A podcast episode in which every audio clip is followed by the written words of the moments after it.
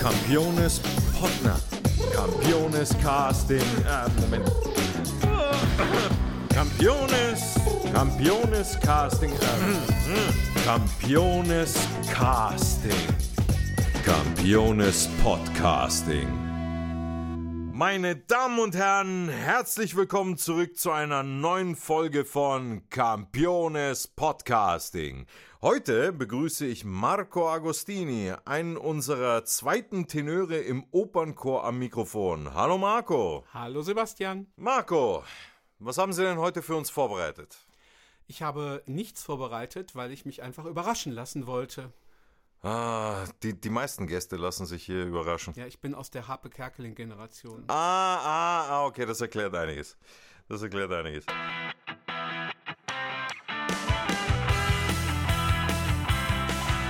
Marco, dein Name klingt in meinen Ohren sehr familiär. Also Ja. allein meiner Herkunft wegen. Äh, der klingt dementsprechend auch sehr italienisch, dein Name. Ja, also mein Vater ist der Italiener in der Familie, meine Mutter war Deutsche. Woher denn genau aus Italien? Mein Vater kommt äh, ursprünglich aus Pistoia, einer kleinen Stadt in der Toskana. Okay. Und äh, deine Mutter kommt aus. Äh, Das ist ein echtes cultures Mädchen. Wo haben die sich dann getroffen, deine Eltern? Meine Eltern haben sich äh, auf neutralem Boden in der Schweiz kennengelernt, als Ja, sie okay. dort beide für Bayer gearbeitet haben Ah, okay. und äh, sind dann aber nach Köln umgesiedelt. Da bist du dann geboren. Richtig. Von Köln aus bist du aber dann weitergezogen und zwar um Journalistik und Literaturwissenschaften zu studieren, aber nicht im selben Kontinent, in dem wir jetzt gerade leben, sondern in einem ganz anderen, und zwar Australien. Wie kamst du denn erst einmal äh, zu diesem Studium und danach, wie kam es in Australien zu studieren? Ja, also ich gehöre zu den vielen Leuten, die am Gymnasium äh, nach, dem, nach dem Abitur nicht genau wussten, was sie eben machen sollen. Und ich habe immer gerne geschrieben und äh, auch als Kind schon Geschichten geschrieben, die ich dann Klassenkameraden vorgelesen habe, ob sie es wollten oder nicht. Und ähm, so bin ich dann zu dem Entschluss gekommen, ich möchte Journalistik studieren und ähm, in Deutschland war das aber Mitte der 90er Jahre noch gar nicht so verbreitet. Da machte man dann ein Volontariat bei einer Zeitung und dann war man irgendwann nach einem Jahr Journalist. Ich wollte aber auf jeden Fall ein Studium machen und in Australien gab es diesen Studiengang mit, ähm, mit einer Spezialisierung. Da habe ich mich dann für Literaturwissenschaften entschieden, eben weil ich ja auch gerne kreativ schreibe.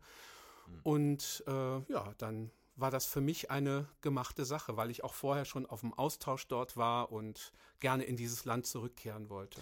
Äh, wann warst du im, im Austausch? Also mit wie vielen Jahren? Äh, da war ich 16, fast 17, als ich äh, für das Jahr nach Australien gegangen bin. Ah ja. Und dann äh, nach dem Abi war ich dann 20. Ah ja. Ah ja. Äh, nur um noch ganz kurz noch äh, einzuhaken, hast du dann auch ein Volontariat gemacht? Ja, aber erst nachdem ich das Studium abgeschlossen hatte und nach Deutschland zurückgegangen bin. Also quasi umgekehrt. Ja, genau. Ah ja. Und wo war das? Das war bei der Kölnischen Rundschau.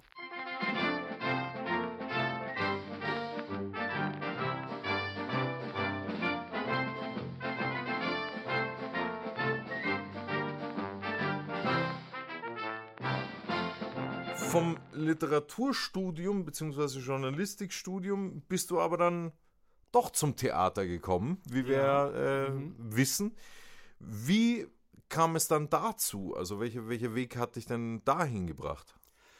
Ja, also als Kind habe ich schon immer gerne gesungen, auch in verschiedenen Chören und als Jugendlicher dann auch, nachdem der Stimmbruch endlich rum war, der bei mir sehr lange gedauert hat, leider. Okay. Aber, ja, äh, ich äh, wollte dann natürlich in Australien auch gerne weiter singen und äh, bin dann da in einen Chor gegangen, habe darüber meine äh, erste Gesangslehrerin kennengelernt, die da ein gewisses Talent entdeckt hat und das gefördert hat und mich dann mehr oder minder nach einem Jahr zum Vorsingen an die Musikhochschule in Canberra geschickt hat, ähm, wo ich dann auch angenommen wurde. Und äh, das spielte sich also auch äh, deine, deine Chorerfahrungen und so weiter in Australien spielten sich alle dort in Canberra ab. Genau. Ah ja, verstehe. Wie kamst du denn dann eigentlich dazu zu sagen, so, hey, weißt du was, ich möchte ans Theater, äh, ich möchte aber dann doch lieber in den Chor gehen, anstatt, anstatt so ein Einzelkämpfer zu werden wie ich zum Beispiel. Tja, es war eigentlich eine sehr bewusste Entscheidung, muss ich sagen, jetzt im Nachhinein. Ähm, aber natürlich habe ich in Australien dann, als ich angefangen habe zu studieren, auch ähm, da schon verschiedene Theatererfahrungen sammeln können. Ähm, in Canberra selbst gibt es kein professionelles Theater, aber ähm, da gibt es im Umkreis mehrere gute Amateurtheaterkompanien, für die ich dann auch ähm, da schon kleine Rollen oder auch sogar große Rollen übernommen habe. Mhm. Ähm, und das war hat mir unglaublich Spaß gemacht. Und da, ab da hatte ich Blut geleckt und wusste eigentlich, das möchte ich machen. Und ähm, dann musste ich ja leider mein Studium in Australien äh, unterbrechen, weil ähm, das kostet natürlich sehr viel Geld dort. Ne? Ah ja. Und ja. Äh, mein Hauptsponsor ist leider von uns gegangen. Das war nämlich mein Großvater. Oh. Und äh, damit war für mich dann klar, okay, wenn ich das weitermachen will, muss ich nach Deutschland zurück und hier weiter studieren. Was ich dann auch getan habe. Und wo genau? Ich äh, habe einen Studienplatz in Wuppertal bekommen. Ah ja. Äh, bei Barbara Schlick und äh, später dann bei Alexander Stevenson und da bin ich dann auch über dieses Studium hier in Wuppertal auch ans Theater hier gekommen schon. Ah ja, ne? ja. So, so kommen die Sachen dann zusammen. Also mhm. so äh, schließt sich der Kreis. Was macht denn für dich dann eben diesen, diesen Reiz aus? Weil, äh, wie du ja gesagt hast, äh, du hast ja auch größere Partien übernommen. Äh, auch aktuell äh, bist du auch äh, solistisch tätig, also äh, als, als Chorsolist in, äh, hier in der, in der Oper Wuppertal, unter anderem eben bei der lustigen Witwe. Was bringt dich dann eher dann in die Richtung zu sagen, so, nein, weißt du was, das Solistische, was ich machen darf, das reicht mir vollkommen, ich gehe da lieber lieber wieder zurück in meine Stimmgruppe. Ja, ich habe halt ähm, während meines Studiums hier in Wuppertal auch äh, viel Choraushilfe gemacht für den Wuppertaler Opernchor. Mhm. Und ähm, die Kollegen waren einfach äh, super nett und freundlich zu mir. Und äh, wir haben uns alle gut verstanden. Es war eine sehr äh, schöne Zeit und ähm, dann hat man natürlich sich auch so ein bisschen ausgetauscht über den Beruf und das Berufsbild als Opernchorsänger. Und ich habe natürlich während meines Studiums bin ich viel rumgetingelt, habe hier und da gesungen und ähm, das ist natürlich auch für wenig Geld dann gewesen oft, ähm, klar als Student sowieso. Aber dann habe ich auch äh, natürlich über die Kollegen im Opernchor erfahren, dass ähm, ein Chorsänger natürlich auch äh, einen viel sichereren Arbeitsplatz hat als ein Solist. Ah, ja. Ja, ja, ja nee. Äh, und äh, ich wollte dann auf Sicherheit gehen und habe gesagt, ich äh, mag, mag sowieso gerne den Chorgesang. Dann ähm, hat sich diese Stelle aufgetan tatsächlich im Opernchor. Äh, ein Kollege ist in Rente gegangen und die anderen Kollegen haben mich eben bearbeitet, dass ich doch vorsingen soll für diese Stelle. Komm schon. Genau. Und äh, ich habe es dann auch gemacht und habe die Stelle bekommen, obwohl ich noch im Studium war. Also ich hatte noch äh, ah. drei Semester oder dreieinhalb Semester zu studieren zu dem Zeitpunkt und dann gab es so, ein, so eine Sondervereinbarung, dass ich meine Hochschule äh, noch abschließen konnte, dafür dann für gewisse Dienste hier freigestellt wurde und so weiter. Das war ganz gut, weil der damalige Intendant nämlich der Schauspiellehrer in der Hochschule war. Ah ja. Äh, nicht Intendant, sorry, Operndirektor.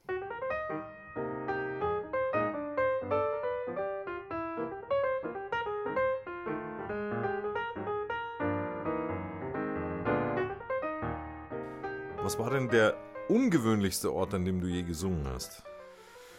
Ui, der ungewöhnlichste Ort. Ähm, also ich habe in meiner äh, Rumtingelzeit, man muss ah. das ja dann auch zeitlich irgendwo abgrenzen, das war ja bis, äh, bis ich dann den Job im Opernchor hatte, ähm, war ich äh, viel unterwegs und ähm, auch im Ausland ne, mit, mit verschiedenen semiprofessionellen Chören äh, bei äh, mit Peter Neumann zum Beispiel oder Frieda Bernius, Chorwerk Ruhr ah, ja. und sowas. Wir waren viel unterwegs und ähm, da ist man natürlich auch manchmal in so ähm, Orten, wo man sonst nie hingefahren wäre. Ja, ja, Ähm, ja. Aber ich glaube, der ungewöhnlichste Ort, an dem ich je gesungen habe, war tatsächlich hier in Wuppertal, in einem ähm, Wasserreservoir. Das äh, war quasi leer gepumpt. Und äh, ich habe da mit einigen Kollegen aus dem Opernchor, wir hatten so ein Vokalquartett und dann haben wir in diesem leeren Wassertank, ähm, das war so ein Betonbau, das sah au aus wie ein riesiges äh, gotisches Gewölbe. Wow. Ähm, und das war ein Nachhall mit, mit glaube ich, sieben bis zehn Sekunden, je nach Lautstärke. Das war, das war der ungewöhnlichste Ort, an dem ich je gesungen Das habe. glaube ich. Also vor allem, das hört sich ja an wie im Gebirge. Ja, genau. Wow, wow, wow, wow, wow. Ja. Wir wieder zurück zum Chor. Mhm. Du singst in der Stimmgruppe zweiter Tenor. Genau. Ich setze jetzt mal voraus, dass die äh, lieben Zuhörerinnen und Zuhörer wissen, äh, welche Stimmgruppen es generell gibt. Kannst du uns aber den Aufbau eines Chores, weil sich ja eben dann diese Stimmgruppen ja auch ein bisschen äh, teilen, verteilen, äh, oft werden die auch, die Stimmgruppen ja auch ganz anders eingeteilt. Ähm, Ja. Kannst du uns die einfach, also so quasi aus der Perspektive des äh, äh, Profis, ein, ein bisschen genauer erklären oder aufdröseln? Ja, also äh, gerade im Opernrepertoire für, für Chöre ähm, gibt es oft eine Teilung der, der Stimmgruppen. Also jetzt, wir haben ja, wenn man mal von normalen Stimmgruppen ausgeht, bei den Männern sind das äh, Tenöre und Bässe, beziehungsweise Tenor, Bariton, Bass. Ne? Okay, wobei ich da einwerfen wollen würde, also zumindest habe ich das noch nie so gelesen. Ich habe ja auch ein, zwei Mal, äh, vor allem in, in, in der Schule, im Gemischten und im Kammerchor gesungen. Ähm, dort habe ich auch in späterer Literatur wenig Bariton jetzt als, als, eigene, äh, als eigene Stimmfach in der Chorliteratur gelesen. Gibt es das auch wirklich? Also, dass man den, den Bariton explizit als Stimme schreibt? nee, das ist meistens dann der erste Bass. Ah ja, Ja. okay. Und man muss auch sagen, so vom, äh, vom Umfang her ist zwischen dem zweiten Tenor und dem ersten Bass gar nicht so ein Riesenunterschied. Also die, die zweiten Tenöre müssen natürlich auch mal äh, richtig hohe Töne schmettern. Ne? Hat der Tenor so an sich. Ja. Ne? ähm, aber die müssen auch gegebenenfalls mal tief runtergehen, also schon in so eine fast Basslage. Und äh, die ersten Tenöre, die sind dann halt immer meistens eine Terz oder mehr drüber. Noch. Ah ja. Mhm. Und äh, wie gesagt, diese, diese Aufteilung Tenor untereinander sind eigentlich immer nur zwei äh, Hälften quasi, also Tenor Ja. 1 und Tenor 2. Wobei Tenor 2 wäre ja die tiefere von beiden. In der Regel Stimme. ja. Natürlich kann sich da auch mal was kreuzen, ne? aber Mhm. ähm, in der Regel ist der zweite Tenor äh, von der Lage ein bisschen tiefer als der erste. Ja. Genauso beim Bass natürlich. Ne? Der erste Bass ist meistens höher als der zweite. Äh, also In moderner Literatur ist, ist das nicht immer die Regel, muss ich sagen. Also wir haben jetzt äh, auch schon einige moderne Stücke erlebt, wo das durchaus mal umgekehrt war, wo der Tenor Mhm. auch tiefer singen musste als der Bass. Ähm, ich weiß nicht, Ja. ob das kompositorisch ähm, so gewollt war oder ob, ähm, ob das einfach nur für die Stimmfarbe war. Das kann natürlich sein. Also ich habe ich hab, äh, auch Literatur erlebt, mal davon abgesehen, äh, dass ich mal in einem Stück mitgesungen habe, in dem wir drei Bassstimmen hatten. Mhm. Äh, da war es dann auch so, dass dann halt eben die äh, höheren äh, Stimmen teilweise dann auch tiefer gesungen haben als äh, meine Stimme. Ich war dann Ja. im, im zweiten Bass meistens.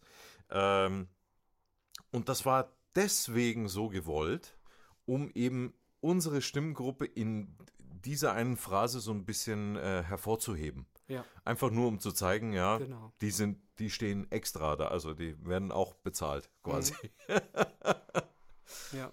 Es ist tatsächlich auch oft so, dass der zweite Tenor ähm, mehr oder minder die Melodie auch äh, doppelt. Also wenn jetzt, sagen wir mal, die Melodie ist im Sopran, Ja. dann singt er oft parallel zum, so zum Sopran äh, die Melodiestimme, während der erste Tenor dann eben ähm, eine der Mittelstimmen übernimmt. Ne? Also Ah ja. ähm, quasi wie ein Alt fungiert, ähm, ein tiefer, tiefer gelegener Alt natürlich.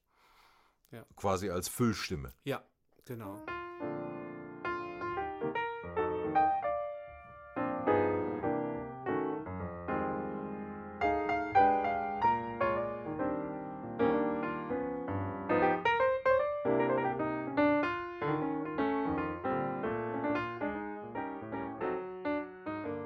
Noch ein bisschen weiter in die Strukturdetails des mhm. Chores. Ähm, und zwar explizit äh, des Chores hier am, am Hause, also der, der Oper Wuppertal. äh, wie groß ist denn der, der Opernchor? Beziehungsweise wie ist er denn strukturiert hm, jetzt so also, als Arbeitsplatz?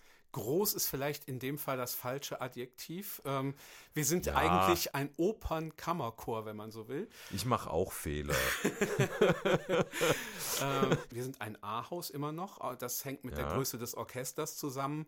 Und im okay. Vergleich zur Orchestergröße ist unser Chor deutlich unter dem Durchschnitt äh, an, die hier eigentlich, also wir sind 25, ja. um es mal auf den Punkt zu bringen. Und eigentlich müssten wir äh, zwischen 32 und 40 Leuten sein. Aber ist das jetzt das Minimum oder ist es der Durchschnitt? Weil du ja vorhin vom, vom Durchschnitt gesprochen hast, also 32 mhm. bis 40. Ja, Wäre das, das, das Minimum oder der das, Durchschnitt? Das ist der Durchschnitt. Ah ja. ja. Ähm, ab wann kann man dann von einem großen Chor sprechen? Ähm, ab 40 aufwärts eigentlich. Ähm, zum Beispiel als Vergleich äh, so ein Haus wie äh, Essen oder Köln, die haben, äh, ich glaube, Essen hat um die 60, äh, Köln mittlerweile auch. Mhm. Ja, die waren aber mal größer. Ähm, Düsseldorf ja. hat auch so um den Dreh rum. Also die großen Häuser haben eigentlich so einen Chor äh, zwischen 60 und 70.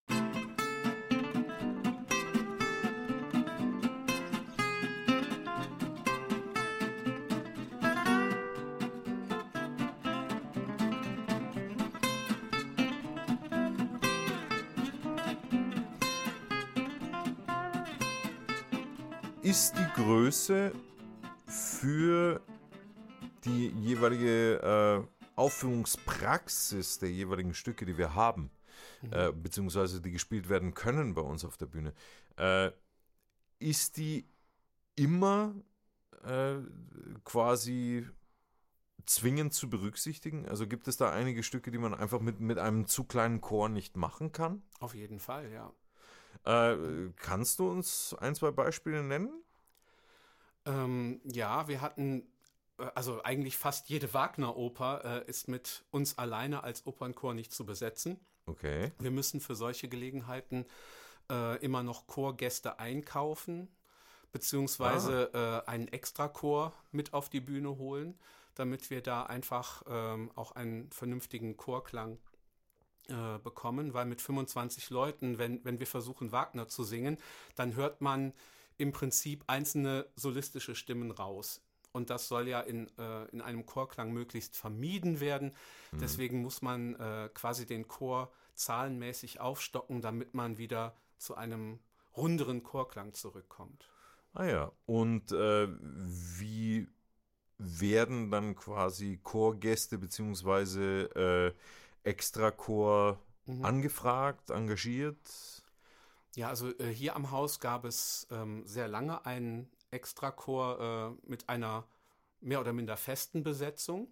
Okay. Ähm, da hat aber jetzt auch ein Generationenwechsel stattgefunden. Äh, es sind jetzt noch ein paar von den, ähm, von den langgedienten, sage ich jetzt einfach mal, sind noch da. Aber es sind auch viele neue da. Also das, äh, da ist auch ein Vorteil, dass wir ja seit einigen Jahren auch einen Kinder- und Jugendchor haben. Und äh, wir haben jetzt auch einige aus dem Jugendchor für den Extrachor gewinnen können, gerade für Tannhäuser, was ja letzte Spielzeit lief. Da waren einige ehemalige Jugendchor-Sänger und Sängerinnen mit dabei. Und das ist natürlich schön, wenn man die so ranwachsen sieht und dann stehen die nachher mit im Extrachor auf der Bühne. Das ist äh, eine schöne, eine schöne Sache, finde ich. Ja, also äh, jetzt auch, weil es ein für mich wichtiges Thema ist, äh, weil ich äh, dieser Berufsgruppe in Anführungszeichen auch sehr viel zu verdanken habe. Äh, der Kinderchor. Mhm. Äh, ist der unter der Leitung der Oper organisiert? Nee, nee, der wird schon hier von, äh, von den Wuppertaler Bühnen organisiert. Ah ja. Ähm, der, unser Chorleiter hat jetzt auch einen Assistenten bekommen, weil ähm, er kann natürlich dann, weil die, die Proben an einem Tag nachmittags, das ist immer mittwochs, und ähm, er kann ja nicht dann morgens den Opernchor leiten, nachmittags drei äh, Jugend- und Kinderchöre und abends dann nochmal den Opernchor. Das wird ein Ja. bisschen anstrengend. Und dann, und dann nach Ja. Hause und gleich schlafen. Ne? Genau. ne, des, deswegen hat er jetzt einen Assistenten, der ihm da äh, unterstützend zur Seite steht und der übernimmt quasi den Vorchor und den Kinderchor. Und dann gibt's noch ähm, eine Stimmbildnerin auch für den Jugendchor und den Kinderchor. Die Ah, werden ja. also da auch richtig äh, musikalisch ausgebildet. Verstehe.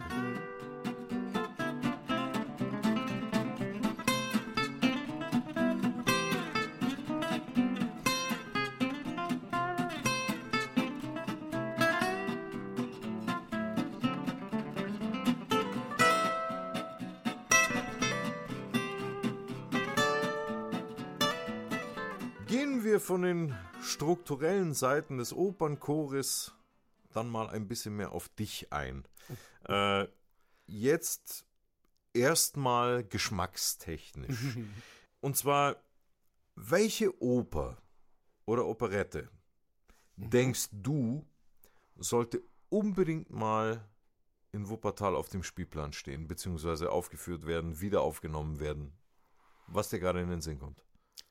Also ich würde unglaublich gerne noch mal eine äh, Oper von Benjamin Britten auf der Bühne mitmachen.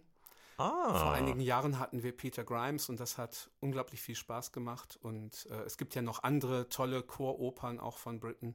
Billy Budd zum der, ja, Beispiel. der ist, sowas, mir, ne? ist mir ehrlich gesagt gerade durch den Kopf gegeistert. Also ich, ich liebe einfach auch Britain und ähm, der hat unglaublich tolle Opern geschrieben. Nicht nur ähm, Opern, wo Chor drin ist, sondern auch die Opern ohne Chor finde ich richtig gut. Ja, ja. Und ähm, das würde ich unglaublich gerne nochmal machen, eine Britain-Oper auf der Bühne. Und an Operetten, ach, da habe ich keine Präferenz. Die machen eigentlich immer Spaß. Hm. Und wenn wir uns ein bisschen von Benjamin Britten äh, wegbewegen, äh, im heutigen Zeitalter der digitalen äh, Musik, wenn wir deine Lieblingsplaylist auf äh, irgendeinen äh, Provider, wenn wir die mal auf Shuffle stellen würden, was wäre denn das erste Genre, deiner Meinung nach, das uns äh, entgegenschleudern würde? Eine Mixed Playlist. Ich ähm, würde fast sagen, das wäre dann äh, klassische geistliche Musik aus dem Barock und äh, Renaissance. Aus der Renaissance und Barock. Aha. Das ist so mein, äh, was ich, was ich auch außerhalb des Theaters gerne höre. Und ähm, aber natürlich höre ich auch gerne äh, Popmusik und äh, da bin ich dann eher so in den 80er, 90er Jahren verwurzelt mit äh, ein bisschen Gothic Dark Wave und, Ah, okay. und okay. äh, ja, verschiedenen Sachen. Ich habe jetzt auch so ein paar Play äh, Sachen auf meiner Playlist, die sind moderner natürlich, aber eher so dann in dem Stil. Ne? Ja, ja, klar. Aber welche Musik wäre jetzt, so sagen wir, dein, äh, dein absoluter Ausgleich? Also im, im, in meinem Fall, so meine, Mhm. meine Hauptmusik äh, ist äh, immer noch Hip-Hop. Gibt es da so wirklich einen, einen Ausgleich, wo du sagst, so, boah, wenn ich einen stressigen Probentag hatte mit äh, Generalprobe Mhm. bis um 23.30 Uhr, ich muss den Stecker rausziehen, jetzt drücke ich mal auf Play. Gibt es da was Spezielles oder? Ja, da gehe ich dann wirklich äh, so richtig in die alte Musik. Äh, Ah ja. Also Frühpolyphonie oder äh, wie gesagt Renaissance-Musik, das, äh, das ist was, wo ich dann runterkommen kann. Also so schöne Kathedralmusik. Ne? Ja, ja, ja. Ähm, Ja, von, von Klassik zu Klassik. ja.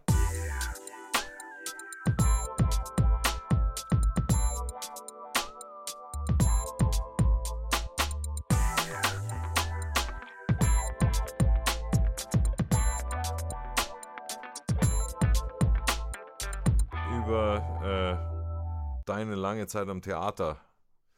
Erzähl doch mal eine, eine deiner Lieblingsanekdoten. Ich bin mir hundertprozentig sicher, du hast so viele, so viele äh, auf Pe äh, im Petto. Oh ja, es gibt da einige. Ähm, also eine der lustigsten war, ähm, allerdings, das war ganz zu Anfang meiner Zeit hier. Ich bin gerade fest in den Opernchor aufgenommen worden als festes Chormitglied, Ja. musste dann äh, My Fair Lady nachstudieren und Ah, ja. ähm, hatte die ehrenvolle Aufgabe bei der Szene, wo die ganzen Bediensteten auf die Bühne auftreten. Ähm, auf jeden Fall mussten wir alle durch zwei Türen unten und oben auftreten. Ich war oben an der Tür und äh, sollte als erster raus und ich habe den Türknauf bedient und hatte ihn dann in der Hand. Ah, Die Tür blieb aber zu und wir, mussten, wir mussten natürlich trotzdem irgendwie auftreten. Ja. Und dann hieß es, okay, alle die Treppe wieder runter und durch die andere Tür rein. ach Und ähm, dadurch hat sich dann die Szene natürlich ein bisschen verlängert. Wie, Aber wie äh, viele Leute waren es denn, die äh, die Treppe runter mussten?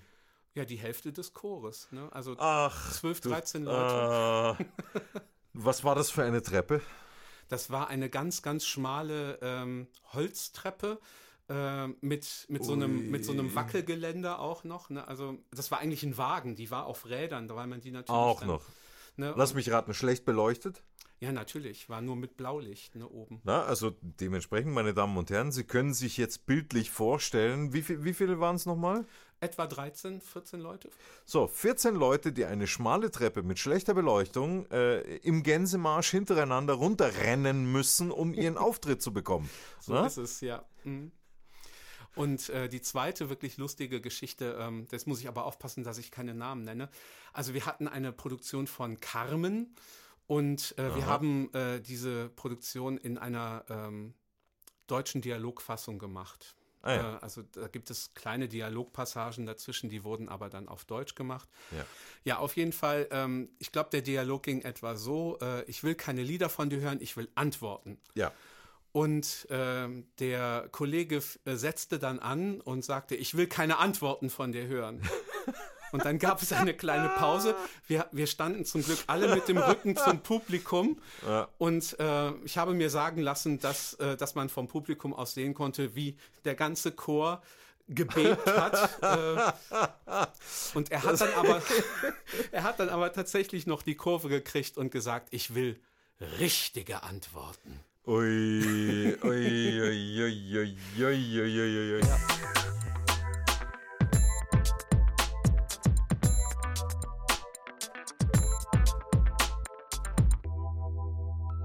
Von Anekdoten mhm. quasi die anderen passiert sind. Was ist dir denn passiert? Stichwort Pleiten, Pech und Pannen. Ja, vielleicht kannst du dich sogar noch dran erinnern. Das war in der, in der ersten Spielzeit, wo wir die Liebe zu den drei Orangen gespielt haben. Ja. Da sollte ich ja äh, am Schluss des ersten Aktes mit einem Flickflack auf die Bühne kommen und da äh, eine kleine Show abziehen. Und wir hatten doch diese wunderbaren äh, Jockey-Kostüme mit den Reiterstiefeln Genau, und so genau, weiter. genau, genau. Ja, Ah, äh, ja. Mhm. Erzähl, erzähl, erzähl du. Ich möchte nichts vorwegnehmen. ja, und äh, diese Reiterstiefel waren natürlich sehr klobig und äh, schwer. Yep. Und äh, dann habe ich irgendwie beim Flickflack die Kurve nicht gekriegt und äh, habe mich dann buchstäblich auf die F gelegt. Äh, Also vorhin hat man die Reifen quietschen hören, Ja. jetzt nicht mehr. ja, äh, da- das war, also da mussten ein, zwei Kollegen dann schon ein bisschen schlucken. ne? Ja. Also, Ist aber zum Glück nur äh, ein bisschen Haut abgeschürft gewesen, nichts Schlimmes. ja, ja, da- also äh, da, da muss ich aber auch noch äh, explizit sagen, äh, wir, wir lachen über solche Dinge eben, weil nichts passiert ist. Mhm. Also das muss man Ja. immer und immer wieder Gott sei Dank unterstreichen, weil äh, die Bühne ein sehr unsicherer und gefährlicher Arbeitsplatz ist. Ja. Die meisten glauben es nicht, aber naja.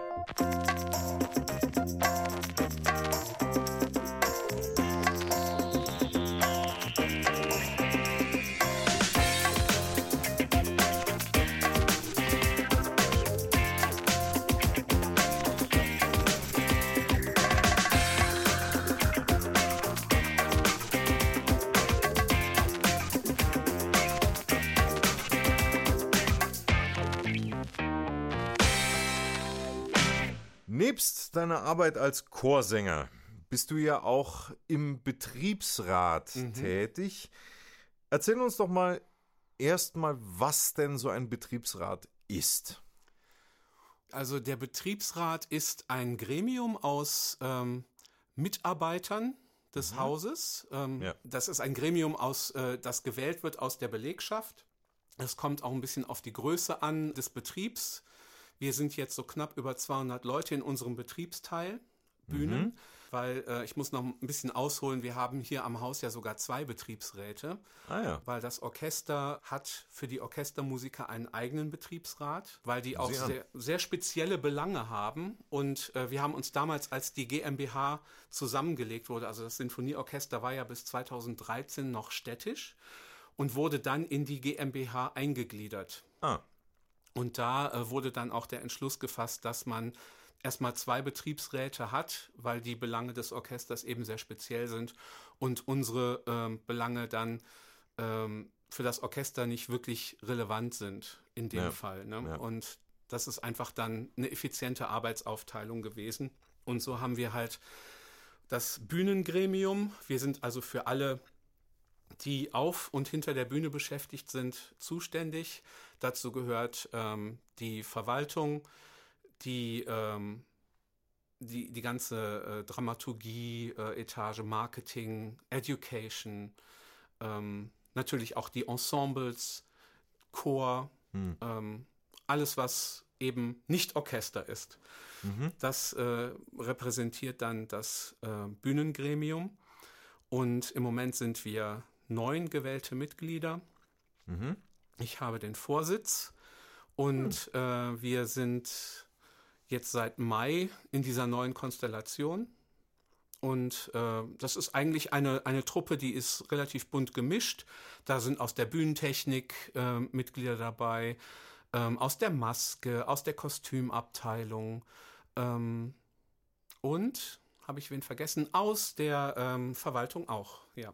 Was wären dann deine Aufgaben im Speziellen? Vor allem, weil du mhm. ja auch gesagt hast, du bist äh, der Vorsitzende. Ja, als Vorsitzender ähm, muss ich natürlich erstmal primär die Sitzungen leiten, die Betriebsratssitzungen, die einmal ja. in der Woche stattfinden. Und äh, in der besprechen wir dann aktuelle Themen, die aus der Belegschaft kommen oder die einfach so anfallen im Rahmen der Betriebsratsarbeit. Und diese Themen nehme ich dann mit zur Geschäftsleitung und dann sprechen wir darüber.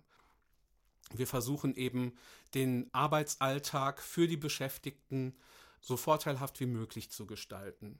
Mhm. In Zusammenarbeit natürlich mit der Geschäftsleitung. Mhm. Ja, und ansonsten muss ich als Vorsitzender natürlich auch so ein bisschen das sogenannte Tagesgeschäft führen. Das heißt, ich sitze hier nachmittags meistens im Büro und arbeite dann an gewissen Themen. Wir teilen uns das auch im Gremium ein bisschen auf. Also ich habe da mit verschiedensten mhm. Leuten zu tun und ähm, das ist eigentlich auch die Arbeit, die mir am meisten Spaß macht, dass man eben sehr viele Leute im Betrieb erstmal kennenlernt, äh, mit denen man sonst vielleicht nicht so viel zu tun hätte. Und äh, vor allem, ich habe über, ich bin ja jetzt äh, seit wann? Seit 2010 bin ich im Betriebsrat, Vorsitzender seit 2014. Und ich habe in dieser Zeit auch ganz, ganz viel über die verschiedenen Berufsgruppen eben gelernt, wie die arbeiten und was die bewegt in ihrem Arbeitsalltag. Und das ist natürlich auch ähm, für mich eine wichtige Sache, einfach zu wissen, äh, was, was sind die Hauptprobleme zum Beispiel in der Bühnentechnik oder was sind die Probleme für die Ensemblemitglieder. Ne? Ja. Und ähm, so baut man sich äh, eigentlich ein, ein sehr schönes Netzwerk auf an äh, Menschen hier, mit denen man im Betrieb zusammenarbeitet. Und ich bin auch eigentlich sehr glücklich darüber, dass ich äh, sehr, sehr viele, ich würde mal sagen 90 Prozent unserer Belegschaft namentlich kenne.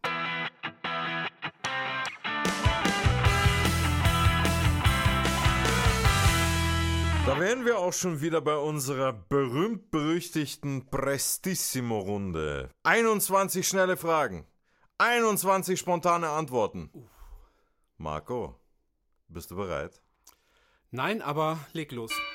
Frühling oder Herbst? Herbst. Obst oder Gemüse? Obst. Premiere oder Derniere? Premiere. Allein oder zusammen? Zusammen. Bier oder Wein? Wein. Mit Noten oder auswendig? Mit Noten. Schlager oder Italopop? Italopop. Barockoper oder Uraufführung? Barockoper. Weihnachten oder Silvester? Weihnachten. Barmen oder Elberfeld? Barmen. Mozart oder Verdi? Mozart. Berg oder Meer? Meer. Süßes oder Saures? Saures. Fahrrad oder Schwebebahn? Schwebebahn. Opernhaus oder Stadthalle? Opernhaus. Reisen oder zu Hause? Nein, nein, nein, nein, nein, Zu Hause. Nordsee oder Südsee? Nordsee. Nordsee. Konzert oder Oper? Oper. Decker oder Vorhang? Vorhang. Duschen oder Baden? Duschen. Salat oder Barbecue? Barbecue. Hast du noch Luft? Nein. Das war's nämlich auch schon wieder mit unserer Casting-Runde. Vielen Dank an unseren Gast Marco. Schön, dass du da warst. Danke, dass ich hier sein durfte. Und äh, wie verbleiben wir jetzt? Rufen Sie nicht an, wir rufen Sie an. Folgt uns auch auf unseren Social Media Kanälen @operwuppertal. Liked, kommentiert, abonniert, gebt uns euer Feedback und auch eure Vorschläge, wen wir das nächste Mal vors Mikrofon bitten sollen. Bis zum nächsten Mal. Bleiben Sie gesund. Ciao, ciao.